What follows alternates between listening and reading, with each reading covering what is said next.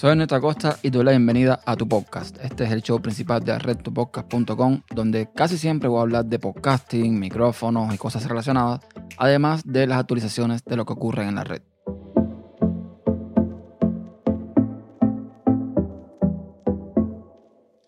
Bienvenidos a un nuevo episodio de tu podcast y hoy voy a hablar precisamente de podcasting. Y quiero hablar sobre un tema que sucedió algunos días en redes sociales.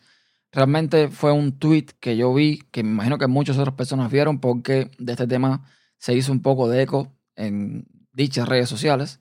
Y es que alguien que no conozco, pero que una persona que sí conozco le dio eh, like o le respondió, publicó un tweet que decía más o menos lo siguiente.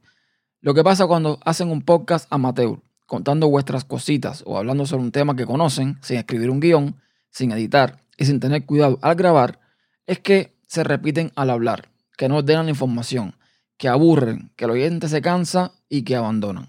Esto es más o menos lo que venía a decir el tweet y en parte tiene razón. O sea, primero que todo es una opinión, una opinión que yo respeto como cualquier otra opinión y una opinión que, bueno, comparto algunos de sus puntos en parte. ¿Por qué en parte? Porque yo creo que el tema de podcasting es muy curioso. En base de los gustos de cada quien, cada cual se impone sus propios requisitos, tanto como oyente como podcaster. Es decir, que mm, a lo mejor lo que a ti te gusta, a mí no me gusta y viceversa. Y hay muchas cosas que dependen mucho de la persona. Porque, por ejemplo, hay ciertas cosas que a mí no me gustan en un podcast, que ya lo comenté en uno de mis episodios pasados, que a lo mejor a otras personas sí les gusta. A mí, por ejemplo, no me gusta cuando se come en un podcast. A mí no me gusta, por ejemplo, cómo se siente quizás la respiración. Cuando la persona va hablando y va caminando y casi que se ahoga. En fin, una serie de cosas que a lo mejor a mí no me llama la atención, que no voy a decir que me desagrada, pero que no me gusta escucharlo en un podcast. Y sin embargo, para otra persona puede que sí, eso le resulte, digamos, natural, que le resulte eh, positivo, sentir el ruido ambiente, sentir el actuar de podcaster como persona. En fin, esto es un gran depende según cómo se mire cada cosa. El problema está en que yo no creo que, por ejemplo, no escribir un guion sea un motivo de que alguien se canse con un podcast. Para empezar, ya el tema de la edición, bueno, depende también de muchos factores de lo que comentaba anteriormente. Hay podcasters que, por ejemplo, se permiten toser cuando están haciendo su podcast y hay a quien le gusta, a mí en lo particular no me gusta, yo creo que es algo que se podría editar efectivamente y que no es necesario ponerlo en el, en el podcast, pero bueno, cada cual hace lo que entiende. Y mm, con respecto a lo de tener cuidado al grabar, pues no sé muy bien a qué se refiere. El punto es que, por ejemplo, hay cosas que a mí me cansan y no precisamente depende de un guion. Yo escucho ciertos daily, dailies que normalmente disfruto escuchar, valga la aclaración, y que últimamente me están cansando mucho. O sea, hay ciertos podcasters que cuando yo bajo su daily y veo el título, solamente por el título digo, mm, depende el estado de ánimo que tenga, me dan ganas de escucharlo o de no escucharlo. Y simplemente pasan archivados o los marco como leído y por ahí pasó. Pero depende mucho, creo que, del estado de ánimo. Entonces imagínense las situaciones específicas de cada persona que está escuchando, cómo se pueda sentir, si el tema le agrada, una serie de requisitos que es, es muy complicado, pues generalizar y es muy complicado abarcar la experiencia de todo el mundo en este caso. Entonces, la pregunta con respecto al guion es, ¿usar un guion o no usar un guion? Porque yo no creo que esa sea la cuestión. El guion en algunos casos no es necesario. un podcaster como Yoyo Fernández, que tiene la facilidad de sentarse delante de un micrófono y comenzar a hilar, e ir banar temas y hablar y hablar, y hablar, hablar, hablar y no necesariamente le hace falta un guion. Que es cierto que se repite algunas veces, que vuelve al mismo tema, que le da vueltas. Bueno, ok, pero es que piensen por un momento en que un podcaster lo que está haciendo delante de un micrófono es hablar. Y cuando tú hablas con una persona, estas cosas suelen pasar. O sea, tú no tienes una conversación en un guion. Tú no sigues un, un digamos, una escaleta para hablar con alguien. Tú empiezas a hablar y si el tema se vuelve a repetir, pues se repite y ya está. Entonces con el podcasting pasa exactamente lo mismo. Al final no es más que una persona detrás de un micrófono hablando. Entonces, eh, bueno, hay personas, como digo, que no hace falta un guion, que tienen la facilidad de sentarse a hablar. Incluso hay personas que muchas veces ni edita. O sea, simplemente graba, lo sube como, como quedó y ya está. Y no es que haya quedado mal. Simplemente que tienen la facilidad, tienen ya, digamos, la práctica o tienen, no sé, tienen el don de no tener necesidad de editar un podcast como por ejemplo tengo que hacer yo, que yo hablo muy rápido y en mi afán de hablar más despacio, a veces me equivoco, a veces me vuelvo medio que disléxico y bueno, tengo que editar sí o sí, además para quitar otros ruidos, para quitar cosas que a mí en particular no me gusta poner en mi podcast. Entonces, mm, hacer un guion es también un tema muy complicado porque es mucho tiempo. Yo, por ejemplo, comencé escribiendo en internet. Yo era blogger y llegó un momento en que me cansó escribir. Porque además me di cuenta que escribiendo no siempre llegaba a las personas como yo quería. Porque depende mucho de la interpretación de cada cual. Entonces pensé que lo mejor era hacer videos en YouTube. Que la forma de comunicar en un video era mucho mejor. Y me hice youtuber. Pero a, la larga, hacer videos en YouTube también es como escribir. Lleva muchísimo tiempo la preparación, la edición y todo lo que eso conlleva. Y descubrí el mundo del podcasting y para mí fue una especie de panacea, porque está en un punto medio.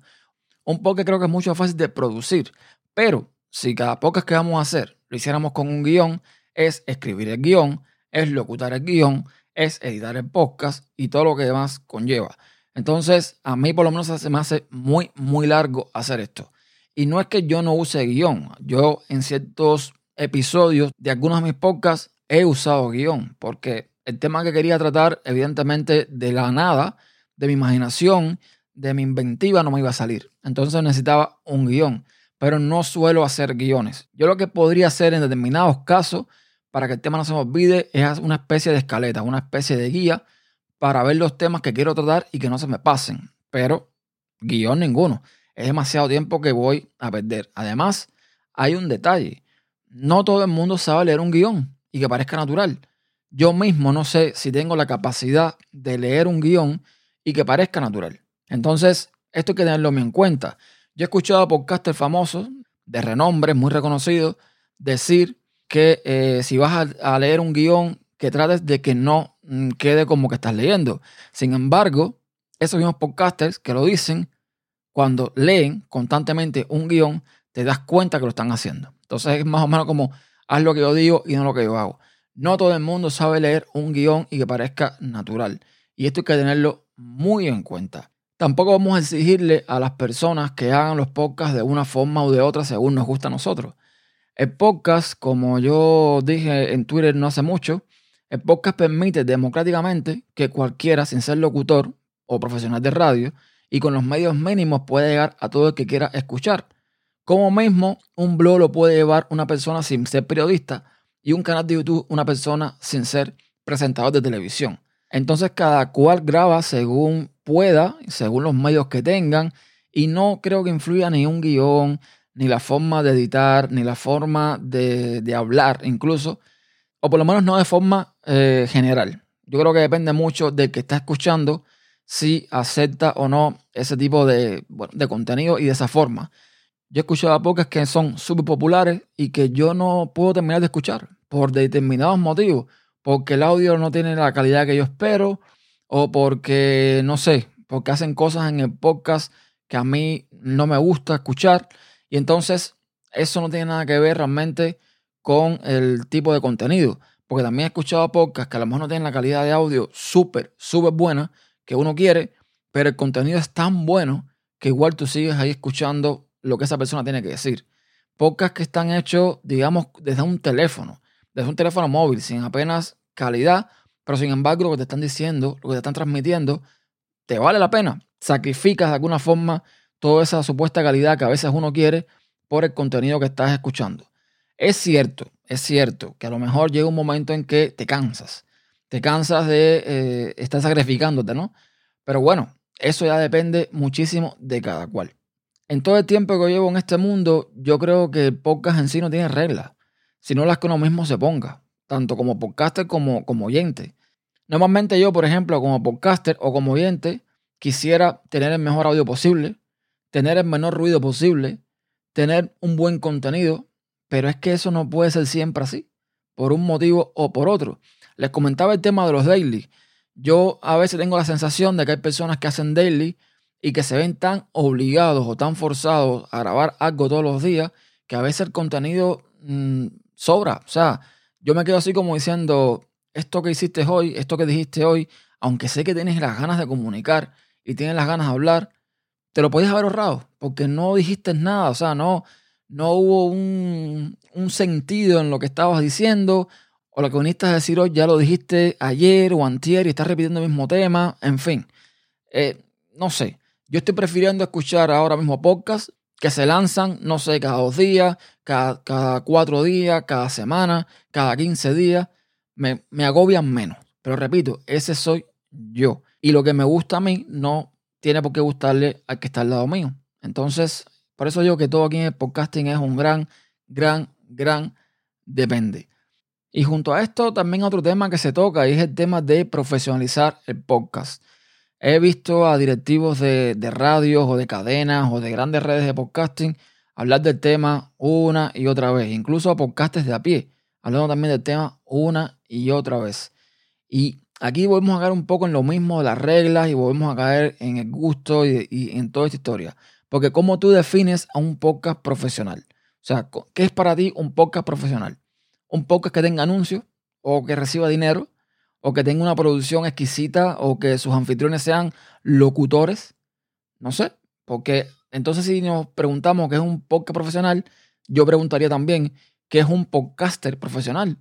Una persona que vive de eso, una persona que tenga buena voz, buena dicción, que sea un máster en locución. Yo conozco podcasters a los que admiro muchísimo, que tienen mejor dicción y que locutan y comunican mejor que varios locutores profesionales de los que trabajan en la radio. Esas personas son, digamos, profesionales, porque al final yo creo que el podcast es un medio, no un fin. O sea, yo veo bien que haya personas que vivan de podcasting, perfecto, tienen eh, la voz para hacerlo, tienen el carisma, tienen la facilidad de comunicar, toda esta historia, pero para mí, o sea, estas personas que, repito, admiro muchísimo, que tienen un, o sea, tú los escuchas y tú dices, wow, son personas que deberían usar el podcasting como un portafolio, como una forma de mostrar su catálogo de lo que pueden hacer para llegar a algo sí más profesional, para llegar a una carrera o algo que realmente tenga relación con el tema de la voz, ya sea un locutor de radio, ya sea un actor de doblajes, lo que usted quiera, pero que realmente, eh, digamos, si sea eh, una vía que, que les permita vivir de eso. Entonces, no sé, no sé hasta qué punto el tema del podcasting puede llegar a ser profesional o no profesional. No sé, repito, porque incluso yo he escuchado podcasts aquí norteamericanos que son gente que viven de eso, que son podcasts que ingresan dinero. Y tú los escuchas y realmente no es muy diferente a un podcast que puede hacer cualquier otra persona no es muy diferente a un podcast que puedo hacer yo o un podcast que puedo hacer cualquier otro podcaster de los llamados podcasters de a pie, de los llamados podcasters ciudadanos. Realmente no tienen diferencia. Más allá de estar en un estudio y a lo mejor entrevistar o hablar con personas que tienen cierta importancia o cierta relevancia. Más nada. Básicamente es lo mismo. Entonces, les repito, no sé, yo no veo de ninguna vía y por ninguna forma cómo quedar bien con este tema. Yo creo que cada cual que sea libre de hacer las cosas como quiera, que cada cual eh, haga su podcast como entienda y que cada cual como oyente escoja qué escuchar según sus parámetros, según sus, eh, digamos, gustos con respecto a lo que quiere escuchar y cómo lo quiere escuchar. Y ya está, es tan simple como eso. Si no te gusta un podcast porque no, no, te, no te cae bien el podcaster, porque no comunica, porque no te gusta cómo habla, porque el contenido no te atrapa, no lo escuches y ya está. Es tan simple, tan simple como eso. Entonces, nada, creo que por aquí lo voy a dejar. Esto es lo que quería más o menos comentar con respecto a esto. No quería, o sea, dejar pasar el tema porque creo que, que en conclusión a todo esto, no podemos exigir ni no podemos crear una métrica o crear unos parámetros donde, digamos, eh, encapsular lo que es un podcast. Porque en realidad mm, no se puede. El mundo del podcasting es muy, muy variado. Y eso que no toqué, el tema de la cantidad de podcasts que están saliendo ahora y los están metiendo en plataformas que para escucharlo necesitas una aplicación específica, una aplicación X de tal plataforma. Como por ejemplo, sin, sin, sin temor a decirlo y nombrarlo, tenemos ahora la Escobupedia. Este podcast alternativo de los chicos de la Escobula de la Brújula, que decidieron que para escucharlo hay que bajarse la aplicación oficial de Podium Podcast para escuchar la Escobupedia. Yo lo siento, pero yo por ahí no paso. Realmente, para mí, un podcast tiene que tener un RCS y me tiene que permitir escucharlo donde quiera. Por eso mismo yo no escucho los iBox original, por eso mismo yo no escucho nada que sea eh, privado en Spotify o donde sea. No, yo, este soy yo y no lo hago. Entonces nada, ya sí lo voy a dejar por aquí. Y me despido no sin antes recordarles que tenemos un nuevo eh, podcast en la red, un podcast que acaban de hacer, que su creador, Camilo Noa, se está ahora empapando del mundo del podcasting, está buscando el punto para crear eh, contenido como él desea hacerlo. Básicamente es un podcast de poesía, de literatura, donde eh, la idea que Camilo tiene es traer a poetas, a escritores, a personas de gremio que cuenten su obra desde su propia voz. Entonces nada, yo se los recomiendo, denle una oportunidad y espero que lo disfruten. Más nada, ya saben que todos los comentarios me los pueden dejar en tupodcast.com barra tu podcast o me pueden contactar por todas las vías de contacto que encuentran en tupodcast.com barra contacto. Gracias por su tiempo y hasta la próxima.